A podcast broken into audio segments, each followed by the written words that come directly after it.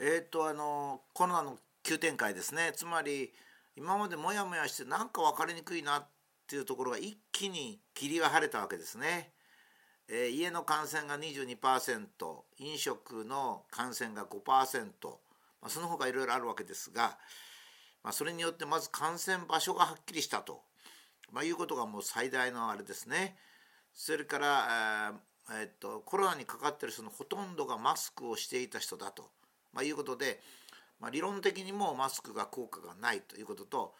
データとしてもマスクが効果がないということ2つ出てきたということですね。それから大江戸線の運転手の感染ですねこれも39人かなんかですから大変に数が多いんで確実なんですが水道の蛇口を触ったことによって感染したと。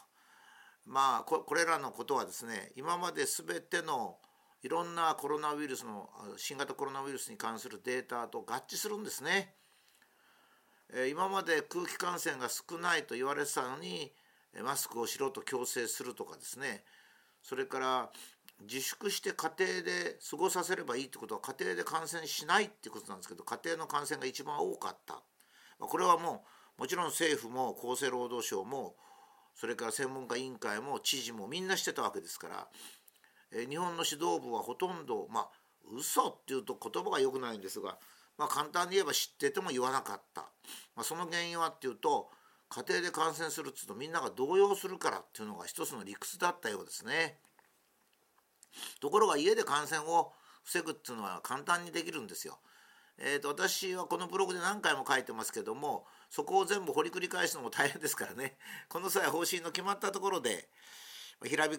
ひばりクラブの皆様にはですねもう一回まとめてそれから私の考えも少し進んでますからそれも含めてですね、え今日はまとめたいと思いますがまず第一にウイルスを家の中に持ち込まないっていうことですね。それから家の中にウイルスがいるとしてそして、えー、それを防ぐ。3番目が自分の体にウイルスがついてもつまり喉にウイルスがついてもそれを排除するっていう3つの原則ですね。家の中にウイルスを持ち込まない。家の中にウイルスがあってもそれを除去する。最後の砦は自分の喉にウイルスがついてもそれがつけると、まあ、こういう3段階でもう私はもうウイルスはかからないという大きな確信をですね持ってもらいたいなと思うわけですね。今までは私がもうコロナ急展開って書いたのは今までまコロナというその恐ろしいものがどこにあるかどうしたら守れるかが分かんなかったわけです完全に分かったっていう感じですね。えー、家の中にウイルスを持ち込まないっていうのはですね頭でこうずっと考えてもらったらいいわけです。例えば自分が外に出て電車に乗って、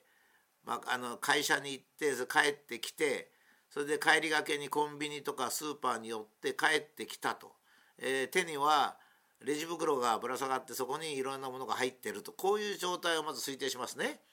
その時に自分が家庭に入ってその時に排除してしまえばいいわけですね。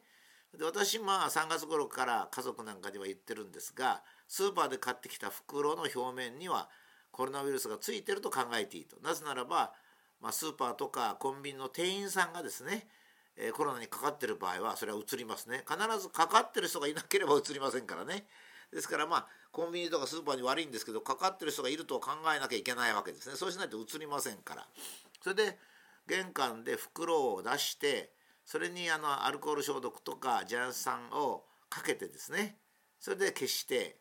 あのしばらくちょっと5分ぐらいかぐらい置いてそしてそれを台所に持っていく。もしくは着物でもそうですね、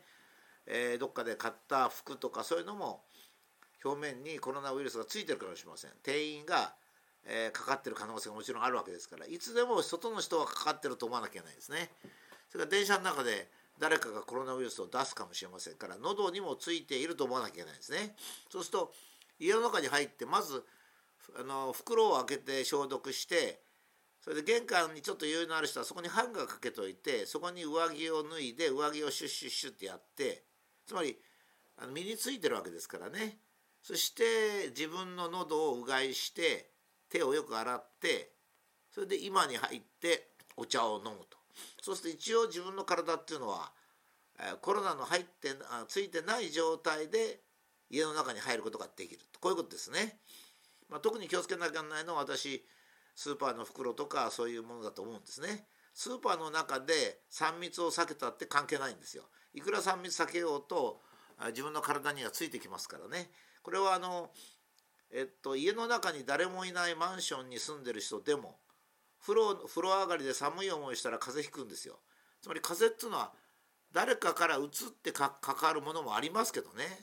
それともう一つそれはクラスターとか言って、まあ、みんなが騒いでるんですけどそうじゃないんですよね。それもあると。それからうようよしてんですよ近くに。だから例えば職場に行ったら職場の空気の中にはウイルスがいるんですよね。ですからまあ誰が全員がマスクしててもそれは無駄なんですね。無駄じゃないけども少しはね。それから今度は家の中で接触感染しないようにする。一番あのあれなのは例えば食事する時のコップを家族で共有するとか箸を直箸にするとか、まあ、そういうのが一番問題でしょうね。だから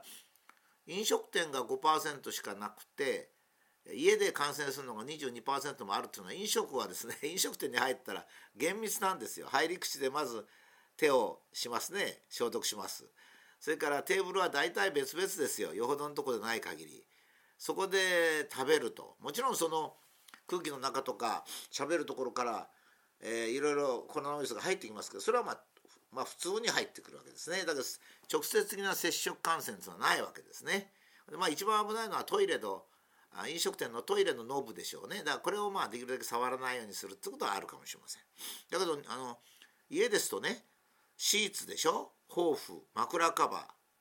机の表面とかそれから食事するとこの表面ですね。それから窓を開けるためにはどうしても鍵とかそういうのに接しますからね、まあ、自分一人の時は一人でお住みの時は一回きれいに消毒すればいいでしょうね。でご家族がいる時はご家族が出入りする時にはやっぱりちょっとそこのとこ必要でしょうね。私のうちなんかも結構人が泊まるんで、まあ、この前も全部全ての枕カバーシーツ毛布を洗濯しました。1回洗濯したら洗剤がありますからほとんど消えますね。大体、えー、っとデータを見ますとね、えー、そのそういう無機物っていうか生物じゃないものですね。人間の体とかそうじゃなくて、えー、っとそういうシーツとか机の上とかっていうのは大体ウイルスは5日から15日ぐらいは生きてるようですので、まあ、15日生きてるものは少ないんですけどまあ5日ぐらいと考えてでお客さんも5日経てば 次のお客さんが万が一シーツ選択しなくてもいいんですけどだけど連続的なんていうのはやっぱりまあこの際よく枕カバーとかまあ選択してもいいですね。それから14世紀にヨーロッパでペストが流行って、まあ、半分ぐらいの人が死んだっていうのはものすごい病気の時もですね実はポーランドは流行しなかった。それはポーランドのご婦人がテーブルクロスを拭く時にウイスキーを付近に垂らして拭いたんですね。それだけだと言われてるんですよ。つまり家の中を清潔にしておくってことですからまあ綺麗好きの奥さんがおられればですねこの際普段も洋服なんかが積んであるようなテーブルもですね一応この洋服はできればちょっと簡単にあの外で干せば、えー、日光消毒で消えてしまいますからねウイルスは。それでその機会に机をきれいに拭くとかそういうことをすればですね家の中の接触感染がなくなるわけですね。でそうしますと家の外出から家に帰ってきた時に家の中にウイルスがいないつまり一人でも家で感染するんですね。というのはどういうことかっていうと家に帰ってきた時は元気なんですよ。その時喉に100匹のウイルスがついてると。でそれは3日か5日経つとですね、1万匹以上になってそこで感染するわけですから自分で感染してる自家中毒みたいなもんですね。ですから1人であるとか家が2人であるとか5人いるとかいうこととは関係なくて家にずっといる時に、えー、これね感染っていう言い方が今すごく乱れてるので10匹喉についてる状態を感染というか1万匹ついて発症する寸前のところ感染というかったら今までは発症するもしくは発症寸前の時を感染っつったんですけど最近 PCR で、えー、ウイルスが5つあるともう感染を確認感染を確認してますからね。ですから、まあ、分かんなくなっちゃってるわけですね。あのテレビなんかが用語をきちっと使わないとむしろ感染者を増やしてる状態なんですね。犯罪ですね言ってみれば、まあ、そういう点では、えー、家についてもまだ余裕があるってことなんですね。だから家の中でお一人でもですねやっぱり部屋の中をきれいにしてつまりもしもお一人だから感染しないってわけじゃないんですよ。みんな人間から感染すると思ってるんですよ。だから自分が持ち込んで自分の手についている。例えば東京駅でエスカレーターの時にエスカレーターのベルトにうっかり触っちゃったと。したら手が汚れてますね。それでそれが家の中に入ってきて自分の机を汚しますねとかコップとかそれで自分がまた感染しちゃうんですよせっかくうがいしても だから自己感染っていうのがあるわけですねですからえー、最後の砦はその自己感染を防ぐために、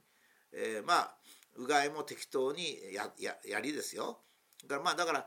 今日帰ってきて1回うがいしても明日まだ外に出なくても一応うがいした方がいいわけですね。今、えー、自粛ですからあんまり外に出ない時もあるわけですね。だから国の言うようにテレワーク家の中にいるから感染しないってわけじゃないんですよ。えー、ですからそこもね間違っちゃいけないわけですね。例えばお風呂の普通何の風邪の菌も誰もいないのにお風呂に入って寒い思いをすると感染しちゃうっていうのはそこら辺にいるウイルスが喉につく場合もありますしそれから自分の喉にもともとついてたものが寒い思いをするために血行が悪くなって免疫が下がってそして自己感染しちゃうっていうことですね。ですからそれも気をつけなきゃいけない。まあそれぞれの家庭はそれぞれの家の構造がありますから一概に言えないんですけれども家の中にまずウイルスを持ち込まないそれから家の中で接触感染しないように自分が接触感染しないように家族が5人おられる人は 5, 人5倍になりますからね危険性がそれから自分自身の体についてるウイルスが自分が油断することによって自己感染してまた風邪をひくっていうのがありますからそれを全て考えて三段構えで防御してもらうっていうのが重要だと思います。